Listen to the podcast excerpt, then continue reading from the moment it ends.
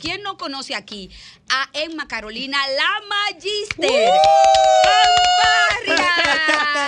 ¡Qué sincronización! Magister, usted y yo juntas, el hambre y la necesidad. Mi, amor, a mí lo que más me gusta, señores, déjenme contarles de la semana pasada. Tenemos que hacer historia. Mire, Magister. Magister, yo que nos vamos a, a juntar y vamos a hacer esto. Y de repente, Jolie, me escribe James, mire, entonces, no me ha escrito Jenny, Ajá, yo ajá. diciéndole, lista para el, para el sábado, nos vemos a mediodía. Eh, eh, rubia, mire, usted sabe que el sábado es el día de la Mercedes. Y yo como que, "Hmm, ok, porque la Virgen es chévere y yo creo que la Virgen quiere que lleguemos de ustedes. "Hmm, sí, la magistrada va a tomar un descanso. Vamos a ir grabado. Y yo, tú sabes que yo hice una inversión en salón.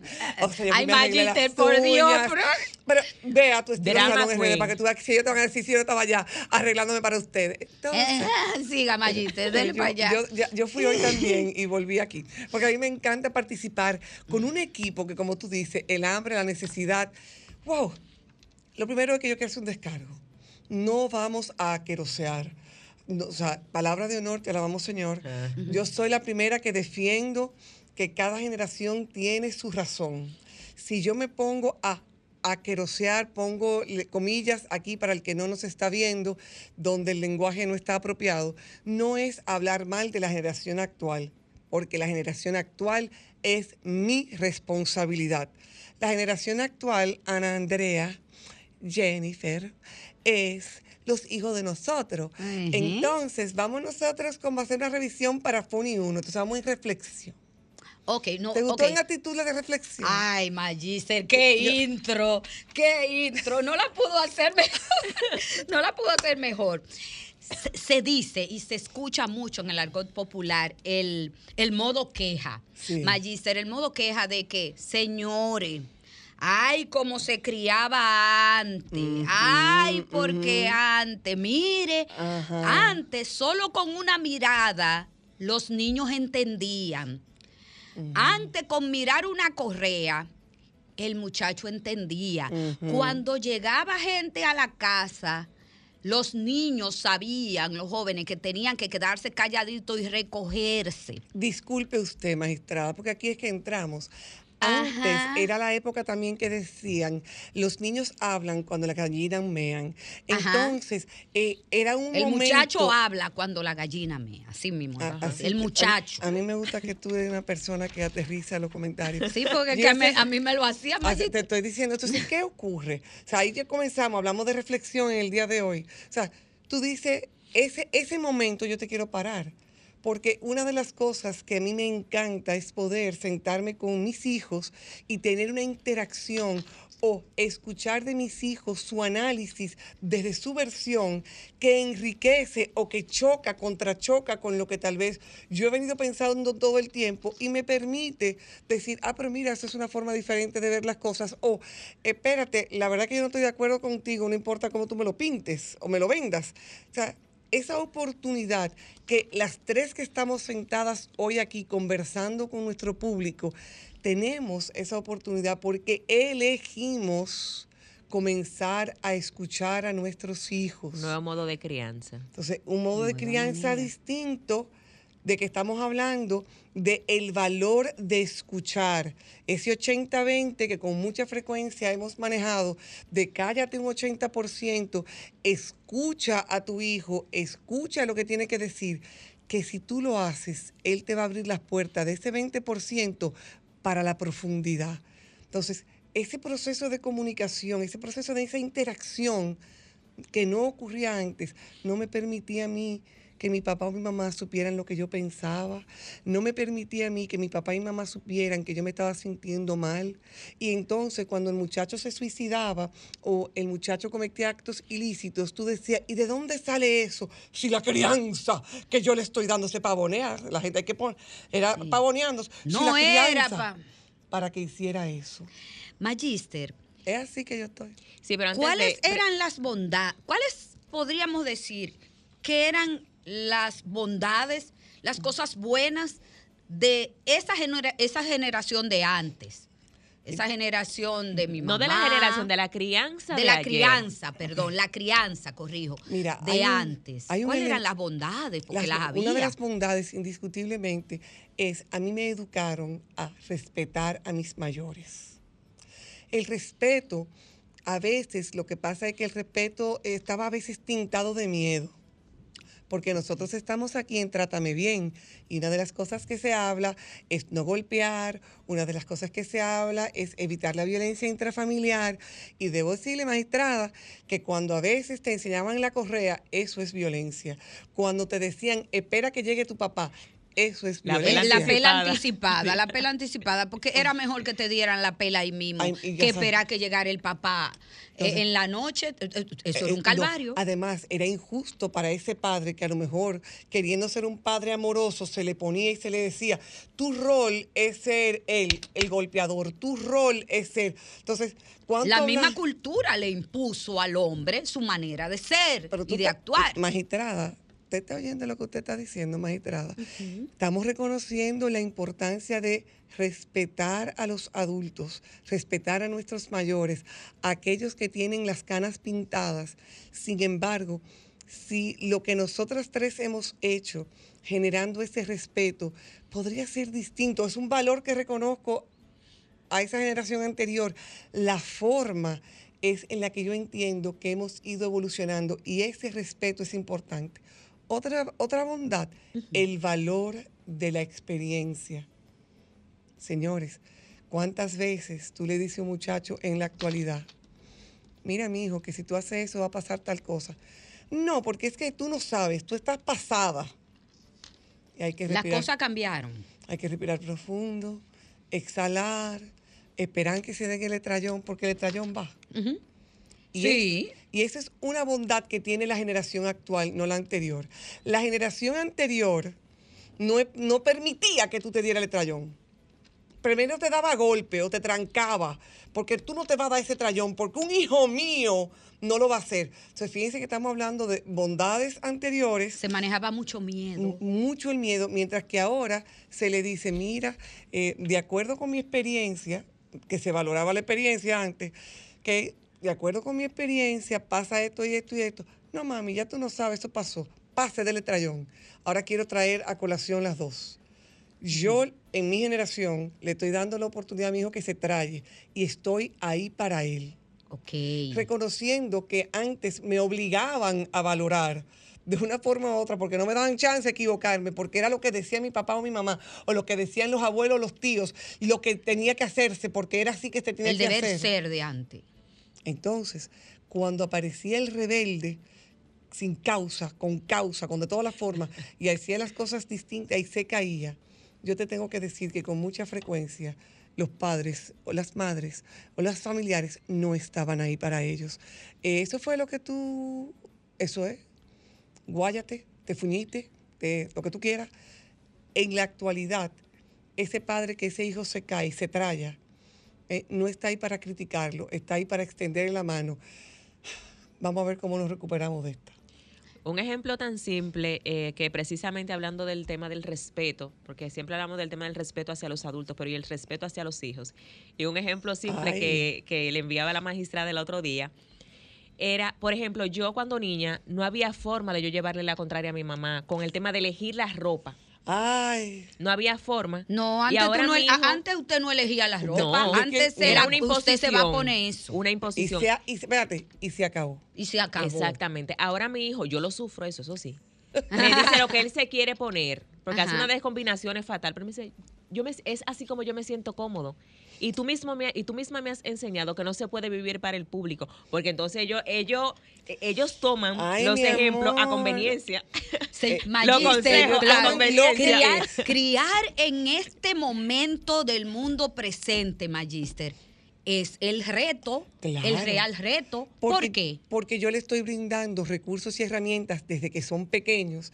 Sin embargo, todavía tengo aquí atrás las voces del pasado, las voces de lo que a mí me dijeron cómo debe ser. Y entonces tú tienes aquí adelante la nueva versión. Esto es lo que yo quiero lograr. Y las voces del pasado aquí atrás de mí y las voces del presente. terminar el programa aquí. O sea, o sea, y estamos ¿Y, en ese- y en cómo, ese- en y ese- cómo maneja uno eso, Ay, señor, respirando ¿Cómo hacer un profundo. híbrido? ¿Cómo hacer un híbrido Mira, entre una crianza positiva de hoy sin dejar atrás los valores importantes del ayer también? Mira, lo primero que tú tienes que trabajar con ser confiable.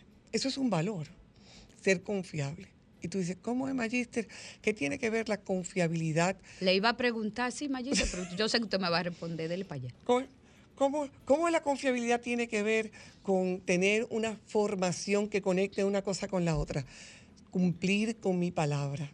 Si yo soy confiable, yo soy una persona que cumplo con mi palabra. Y eso tiene que ver al momento en que yo dejo a mi hijo en el preescolar.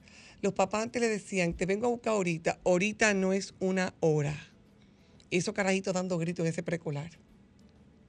De, eh, espérate, voy a seguir con la confiabilidad. Estoy hablando por teléfono. Y dice, ahora voy, ahora voy.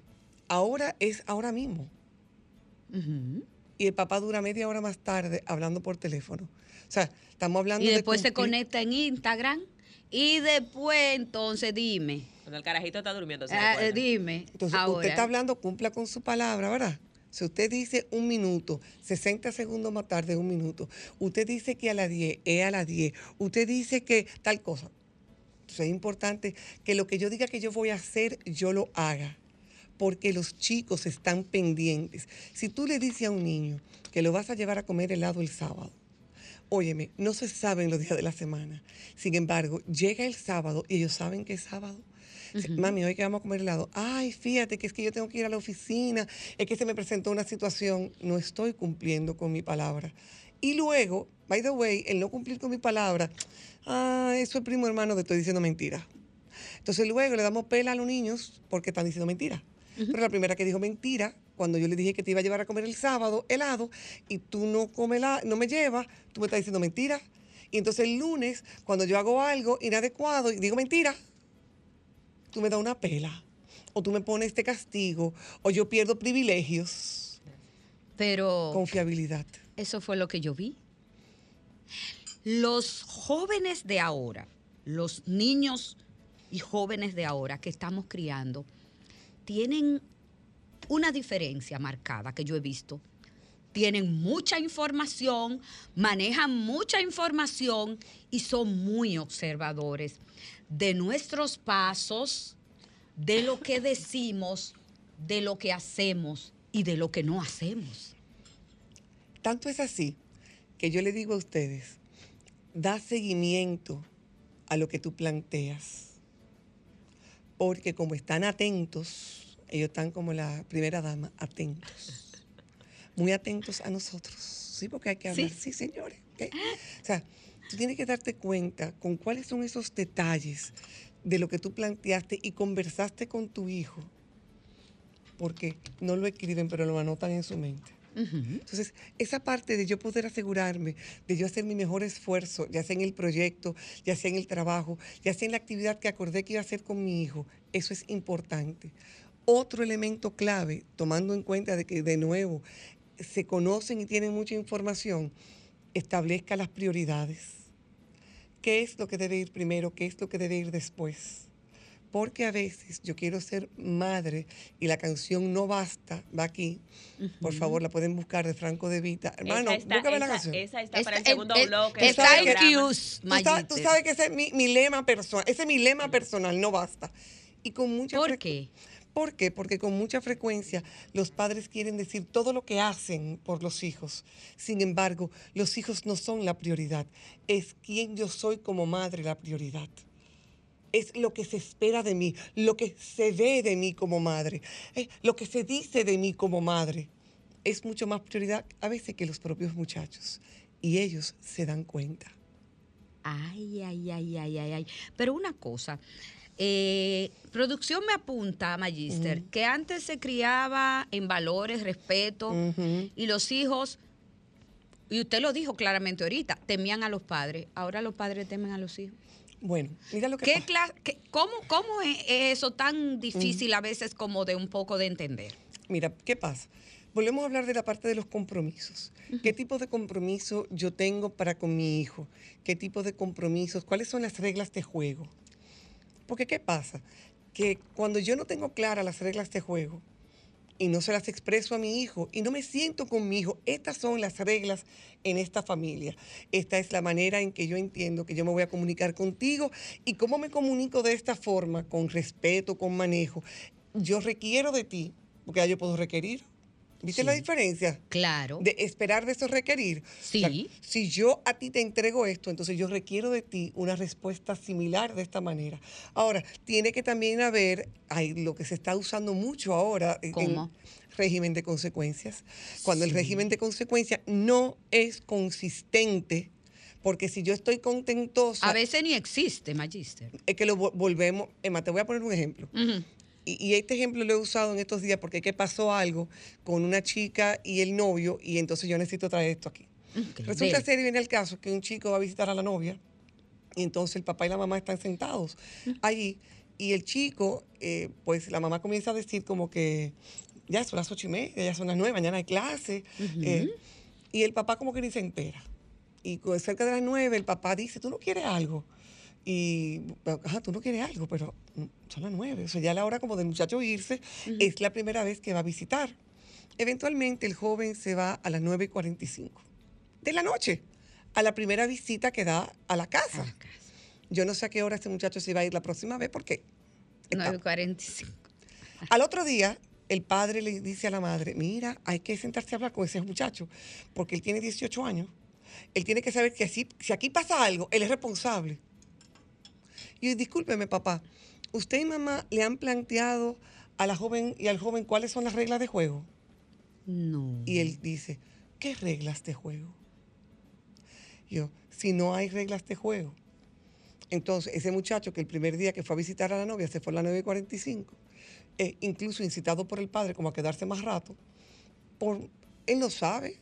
Entonces, no me hablen, no salten como a los finales de sexo. Hablen de cuáles son las reglas de juego. Aquí se va a visitar de lunes a tal fe, de, de- viernes a domingo, aquí se va a si- visitar hasta tal hora. Y tú dirás, ¿qué tiene eso que ver en Carolina con lo que la magistrada acaba de preguntarte? Lo tiene que ver todo. Si mis hijos no saben lo que yo estoy esperando de ellos, ellos van a hacer todo lo que a su alrededor ellos ven, oyen, escuchan, se le parece y van a poner en práctica, van a ver a probar. Ah, ¿qué pasa? Si tú estás de buen humor, tú se lo dejas pasar. Ajá. Si tú estás de mal humor, le da la galleta, lo manda de castigo, eh, pierde privilegio. Y el muchacho confundido. Yo, pero acá, ¿y qué fue? Ella está loca. O sea, yo el otro día hice eso y ella no, No dijo nada, nada. ahora yo lo hago. Entonces, debe haber una consistencia de las reglas de juego. Debemos ser coherentes como padres, Magister. Pero claro que sí. Si usted dice. Y que- dejarlo claro, y esa coherencia, dejarla clara en, en- en el, en, el, en la relación padre-hijo. en el día a día, recuerda que tú y yo somos iguales. Sin embargo, soy tu madre o tu padre y el respeto es diferente. Aquí esto es importante.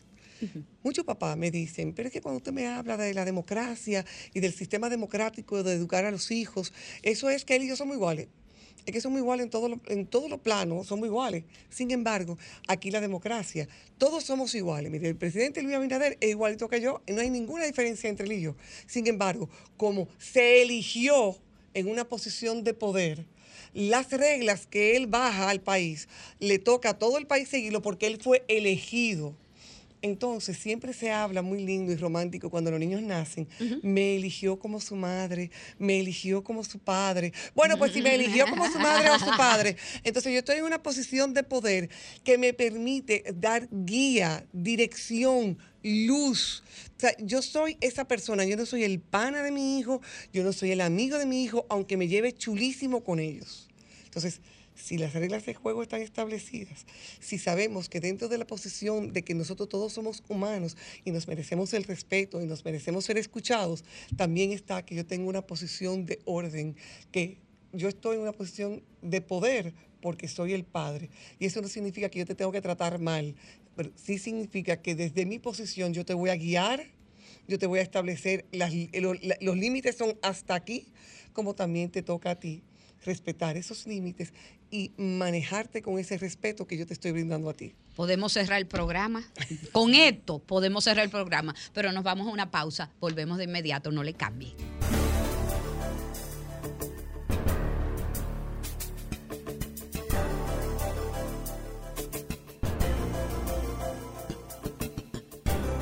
Trátame bien. Claro, y resulta que me encanta que traes esta colación. Señalaste en el segmento anterior cómo muchos chicos ¿ok? son capaces de conocer sus derechos, eh, son capaces. Sin embargo, por cada derecho que tiene un niño hay un deber. Y volvemos. Cuando las reglas están bien claras entre los muchachos, los derechos y los deberes van agarraditos de la mano. Entonces, yo puedo decir que no, yo tengo derecho a decir que no como hijo y yo también tengo derecho a decir que no como padre. Porque a mí me encanta cuando los hijos dicen, no, porque yo, no, yo nunca puedo decir que no. Y yo soy una buena madre, abro comillas, cierro Ajá. comillas. Yo soy una buena madre siempre y cuando diga que sí. Al momento que yo te ponga un límite, te dije, ¿tú sabes qué? La semana pasada saliste tres veces. Esta semana puedes salir una vez. Mami, tú siempre, tú nunca. Pero ¿y tú no te acuerdas de la semana, semana pasada, no, mi amor, una se- memoria celesti- una, se- Una, una memor- memoria sí, tienen una gran memoria Selectiva los la memoria. Entonces, cuando yo digo que no, tú eres una mala madre, yo me quiero ir a vivir de donde mi abuela. yo- eh, y si son divorciados, inmediatamente quieren irse a donde el padre que le dijo que siempre, siempre papi me dice que sí, siempre mami me dice que sí. Soy extraordinaria. eso le, eso ha sí. pasado a, una, a un amigo de un amigo de un amigo. Todo el tiempo, sí, siempre. El, otro- el papá que no está, ese es el papá. El papá que no está es el papá que yo amo, quiero, adoro, porque es el papá que me dice que sí. Entonces, yo Entonces, como es el papá que me dice que sí a todo, ese es el que es. yo amo. Ah, entonces, ese ¿qué es el pasa? bueno. Una cosa es el bueno y otra es el responsable. ¿Cuál es el padre responsable? El que sabe en un momento decir que sí, como también sabe en un momento, sin importar la guerra de la galaxia en contra de mí que vaya a ocurrir, cuando yo digo, en este momento, no. Por cada derecho hay un deber. Sin embargo, desde hace rato hemos estado conversando y tú sabes que ahora la disciplina de repente tiene muchos apellidos. Y se habla de la disciplina respetuosa y de la disciplina positiva y la disciplina eh, eh, democrática. Ok.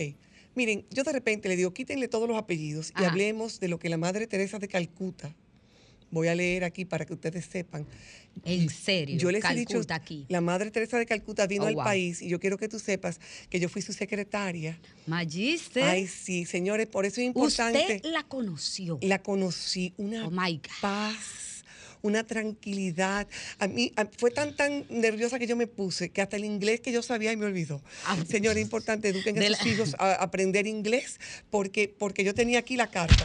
Ajá. Y yo leyendo mi carta. Y yo no Porque- lograba, no me salía, no me salía. Y aquella Porque era- porque era ella. Era la madre Teresa. Y aquella señora me Santa puso Teresa. su mano sobre mi antebrazo. Y yo sentí la paz. Como cuando una madre habla con él y le dice, estoy aquí para ti. Y eso es lo que estamos haciendo hoy. Decirle a un hijo, estoy aquí para ti. Y les leo lo que la Madre Teresa de Calcuta dijo.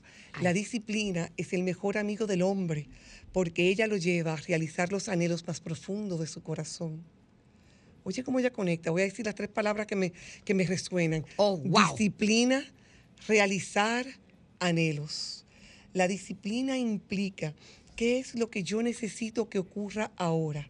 ¿Cuándo es que yo necesito que ocurra? ¿Cómo es que yo necesito que ocurra? Que implica inclusive si yo voy a seguir instrucciones, si yo voy a trabajar desde mi criterio propio, si yo voy a ser capaz de autocontrolarme para que no se me vaya a mí la bola. ¿En qué momento yo voy a hablar de ser responsable y ser coherente? Estoy hablando de disciplina, tomen nota de lo que nos están escuchando. Papel y lápiz. ¿eh? esa capacidad de razonar y decidir y sobre todo esa capacidad de lo que yo digo que yo voy a hacer, lograrlo con determinación.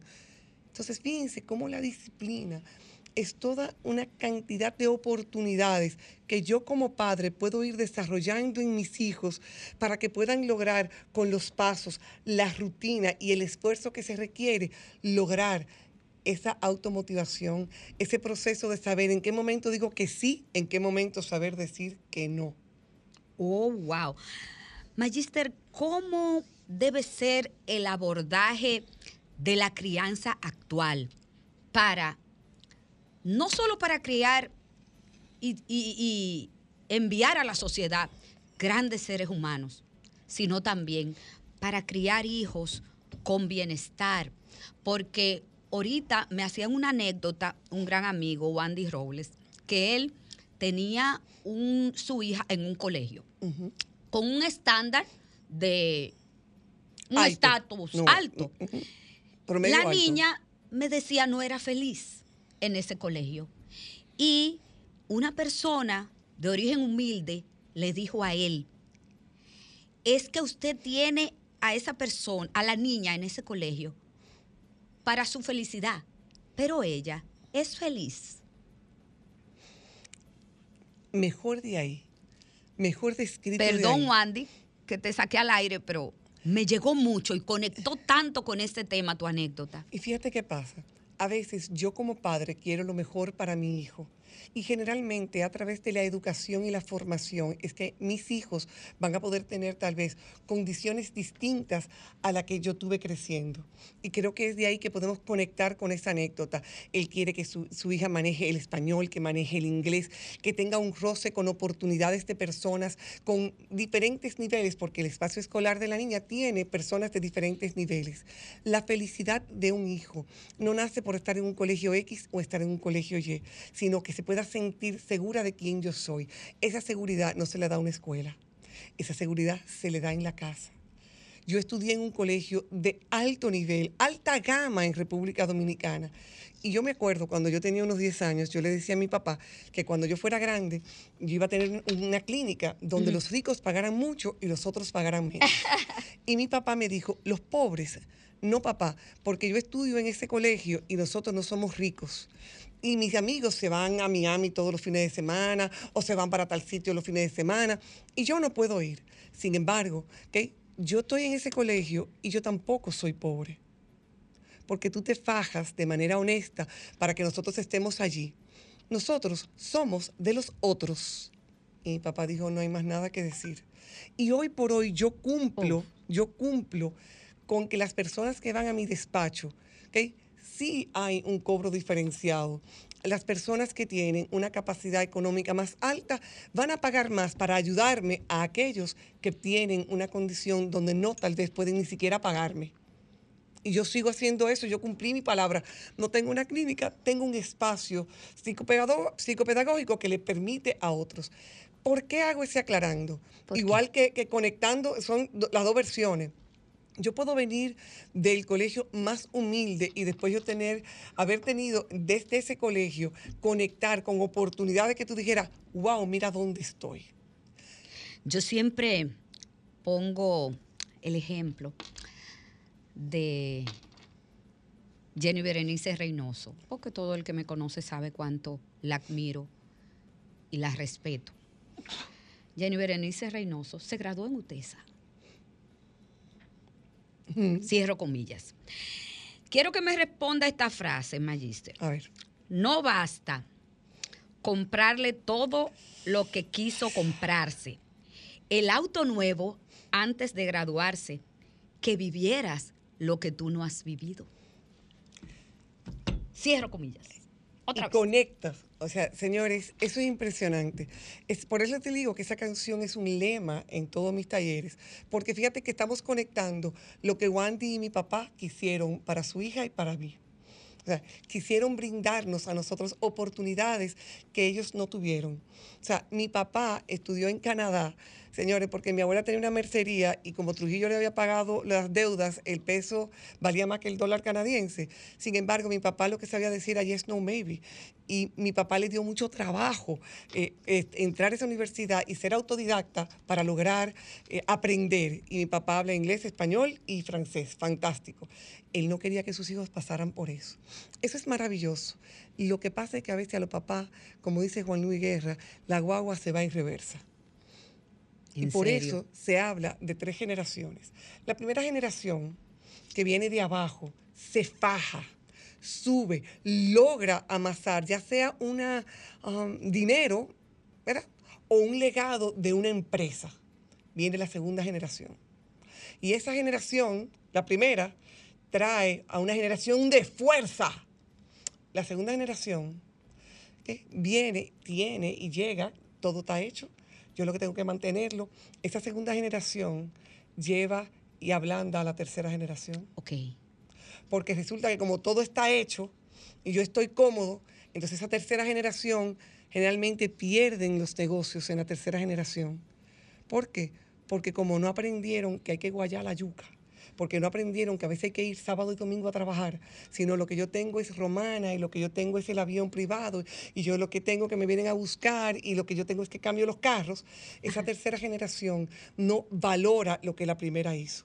Eso es lo que pues tiene que se merecen todo, Magister. Ah. Claro. Se lo merecen todo. Entonces, cuando me hablan de Desde el merecimiento, o sea, cuando me hablan yo, de yo, yo lo merezco todo porque, yo tengo derecho, porque, yo... claro, porque a mí, me, a mí me demostró esta segunda generación que eso es lo que yo me merezco. Entonces, fíjense cómo vamos, fuerte, más o menos a débil. Fuerte, más o menos a débil. Y esta tercera generación puede incluso caer en la bancarrota y tener que entonces comenzar a hacer una próxima generación que esos de abajo se fortalezcan, entonces la segunda generación vuelve otra vez con fuerza. Y eso es algo que ocurre en muchas empresas familiares. Sin embargo, también ocurre mucho en las generaciones. ¿De qué generación yo vengo? ¿Qué generación yo estuve? Cuando me hablan de la generación de cristal, cojo una cuerda, porque fui yo que soplé ese cristal. Entonces, si yo soplé ese cristal, ¿Dónde está que mi hijo me responda de una forma distinta? Yo soy la responsable que de donde está mi hijo, a mí me toca replantearme y reeducarme para incidir en la vida de mi hijo. Titua, padres que crían en las redes sociales, Magister. Ay, muy bien. Así muy, muy bien. O de, las redes sociales. a través de las redes sociales. Mira. Estamos hablando de respeto, estamos hablando de honestidad, estamos hablando de responsabilidad. Y resulta ser, y viene el caso, que todo esto se hace igual que el que vende la vida perfecta, mira qué lindo yo vivo, mira que mi viaje y eh, eh, eh, todo eso. Y así mismo se presentan con los hijos y los hijos están donde los psicólogos, donde los psiquiatras, donde los terapeutas, donde los psicopedagogos, porque están teniendo dificultades. Señores, las redes sociales tienen un valor, tienen una forma. Y está bien que tú escuches a personas que te están dando recomendaciones. Ahora volvemos a lo que hablamos en el primer segmento, la consistencia de quién eres, la, coheren la coherencia de cómo te manejas, de establecer las reglas de juego. Y si en primero y y de último, el respeto. El respeto no se... Oh, señores, escúchenme. Perdón, a ver, papá, mamá, no digas una cosa en las redes sociales y en la vida real sea otra. Gracias. Eso es lo que está queriendo decir la Magister. O sea, ¿verdad, o sea, O me equivoqué. No, no, usted está más clara. Señores, el respeto no se gana a golpes. El respeto se gana con el ejemplo. Voy a usar a uno de mis personas favoritas, que es Albert Einstein. Dar el ejemplo no es la principal manera de influir sobre todos los demás. Es la única manera de influir. Oh, wow. O sea, Déjeme repetirlo por si acaso. Dele, por favor. Porque a veces como que se le chipotea y, toca a alguien la bocina. Dar el ejemplo no es la principal manera de influir sobre los demás, es la única manera de influir sobre los demás. Entonces, cuando hablamos de dar el ejemplo, familia, es de respeto, de coherencia, de consistencia, de establecer que yo también sigo las reglas de juego.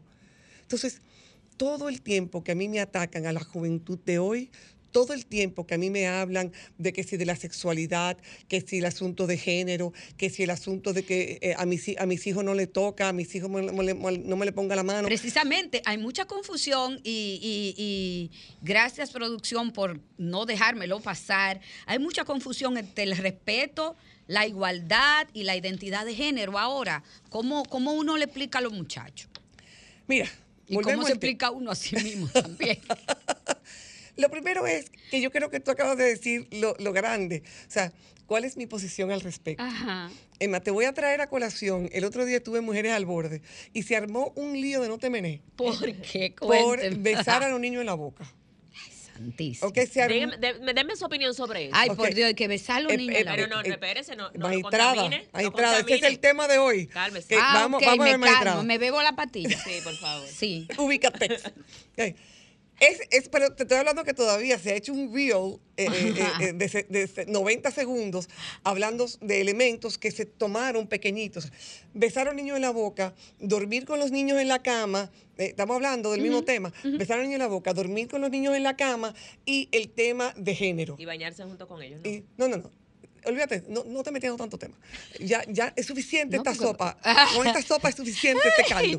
no. Oye, Tenemos que cuál es el asunto del manejo del género, los besitos en la boca y el acostarse con los niños. Todo tiene que ver con cuál es mi formación.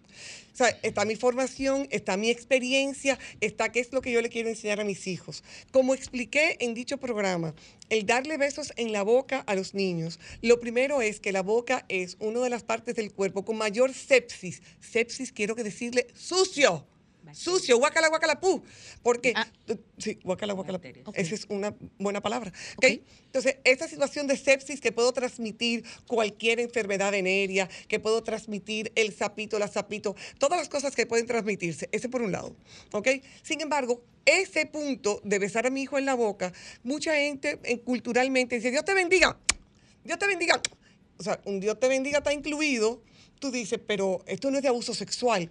Emma, espérate, ¿qué fue lo que tú hablaste de abuso sexual? ¿Por qué tú entraste a hablar de abuso Ah, sexual? porque, me- Y- porque está conmigo. porque, de- ah, ah, que se- el besito en la boca, si el padre no le aclara al chico qué significa que esto es entre tú y yo nada más, eh, esto nadie más lo debe hacer, o sea, si no comprende el niño la diferencia, él va a entender que una persona que lo ama, el chofer, la nana, la tía, el tío, el primo, la prima, también lo hacer- puede besar en la permiso boca. de hacerlo, porque yo se lo hago. Vamos ahora a los niños dormir en la cama. Ok, dele.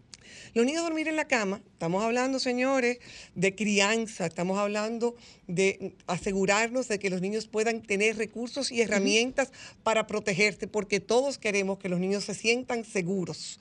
Cuando los padres, yo tuve uno- unos clientes que el niño tenía ya seis años y dormía con ellos en la cama, nunca había dormido en su habitación.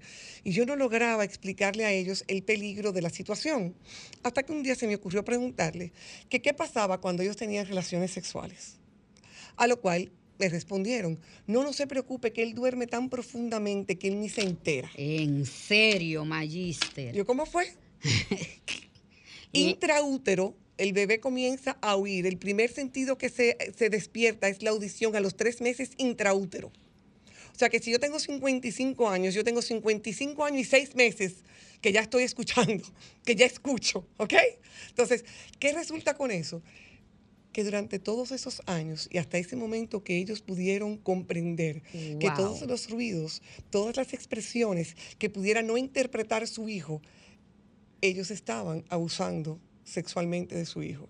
Porque el abuso sexual es exponer a un niño a cualquier situación, niño, niña o adolescente, a cualquier situación para la que no están preparadas, para la que no tienen el nivel de desarrollo psicológico, emocional e incluso físico. Entonces, que yo llevo dos puntos ya, ¿verdad? Sí, Te- del ¿Cuál es el mensaje? Porque yo le estoy diciendo a mi hijo, tú te puedes dormir con una persona que te quiera como papá y mamá, pero me puede querer la tía, me puede querer el abuelo, me puede querer el otro. Vi- ¿Viste? Vamos ahora a la situación de género. Ajá, dele. O sea, en la situación de género, de si yo reconozco que una persona es eh, homosexual, vamos a aclarar incluso el término homosexual, porque entonces los muchachos se confunden. La homosexualidad implica dos personas del mismo sexo eh, se interesan. Eso es homosexualidad. Los muchachos se confunden porque entonces, no porque las lesbianas. Las lesbianas son dos mujeres que se gustan, no porque los, los transexuales. Wow, yo no voy a, a- a buscar la línea entera del LGBT porque no tenemos el tiempo. Sin embargo, necesitamos tener claros de qué significa para mí la homosexualidad, cómo la quiero presentar en mi casa. Y hay que estar claro, existe, está allá afuera. Y si yo estoy hablando de que tú debes respetarme a mí como heterosexual, yo también debo respetarte a ti como homosexual. Lo que yo no tengo por qué es que tú me obligues a que mi hijo o mi hija, que es lo que mucha gente se siente incómodo, a que mi hijo o mi hija se sienta que tienen que serlo también. Yo Oh, creo que wow. esa parte de la libertad de ser debe existir en cualquiera de las áreas vinculadas a la sexualidad. Me voy a una pausa, Magister, brevísimo. Cuando regresemos, culminamos con crianza permisiva. Ay, ¿Qué es eso? Ay. No le cambie.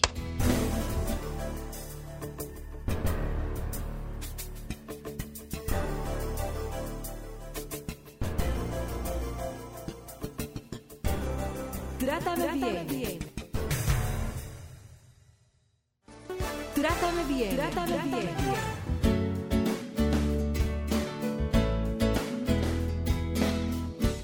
Me encantó tu pregunta, me encantó. Crianza permisiva Ajá. implica crianza sin límites.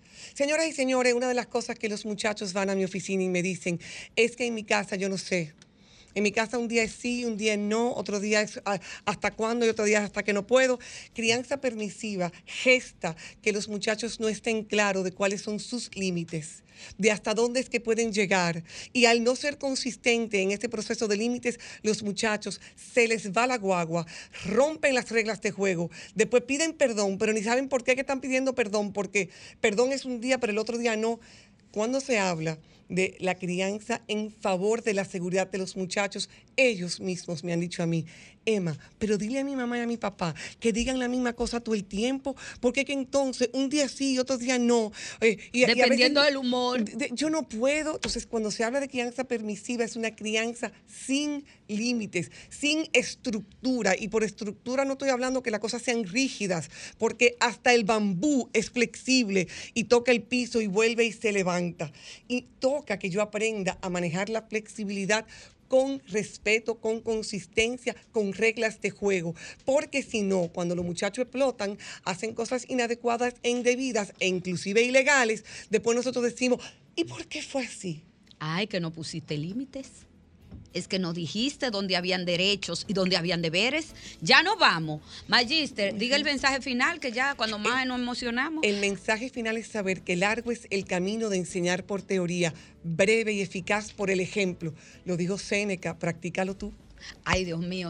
Eh, señores, nos abrazamos, nos abrazamos la semana que viene. Magister, gracias del alma. Está querida. Bye bye.